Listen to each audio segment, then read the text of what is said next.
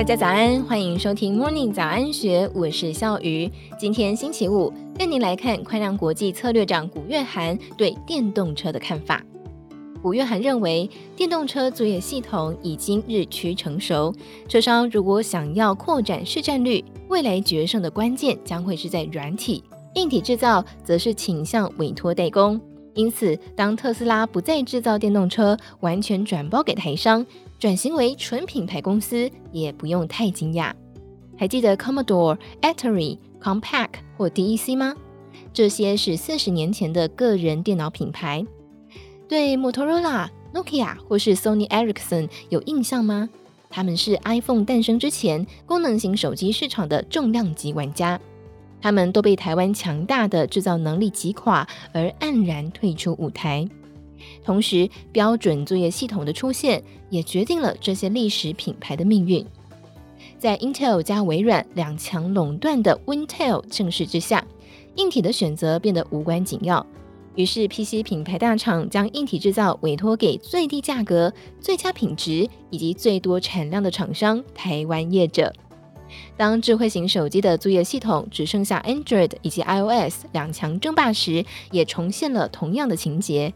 尽管这些单一产品的市场规模每一年都高达数千亿美元，但是 PC 与手机已经趋于成熟。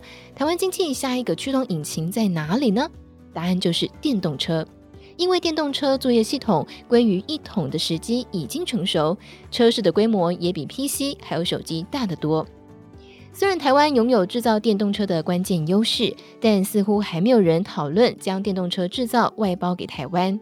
传统汽车的外观、价格与功能越来越相似，电动车也将更难凸显差异化。传动系统、电池架构、仪表板与充电界面也将会日益标准化。日后得靠软体来区别电动车的品牌，包括电池、电源管理系统与仪表板显示器。最重要的是自动驾驶的演算法，与软体竞争力一样，规模仍然是重中之重。规模越大，越要投资更多的资源来拉开与其他竞争者的距离。因此，一旦产业龙头掌控了主要的市占率，将会挤压到其他车商的存活空间。在电动车领域的大哥，显然就是特斯拉。中国是目前全球最大的电动车市场。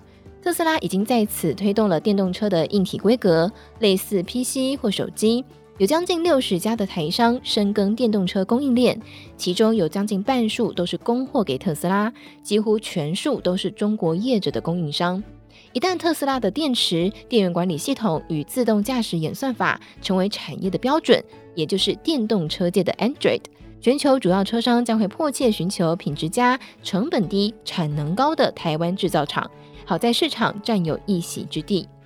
华尔街空方认为，与其他的车厂相比，特斯拉的股价似乎是被高估了。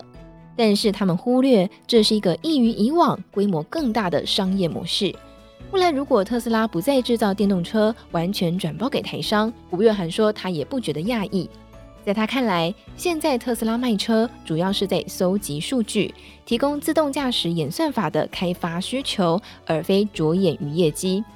与苹果一样，特斯拉将很容易转型为纯品牌公司，或许这也是苹果积极跨境自驾车领域的原因。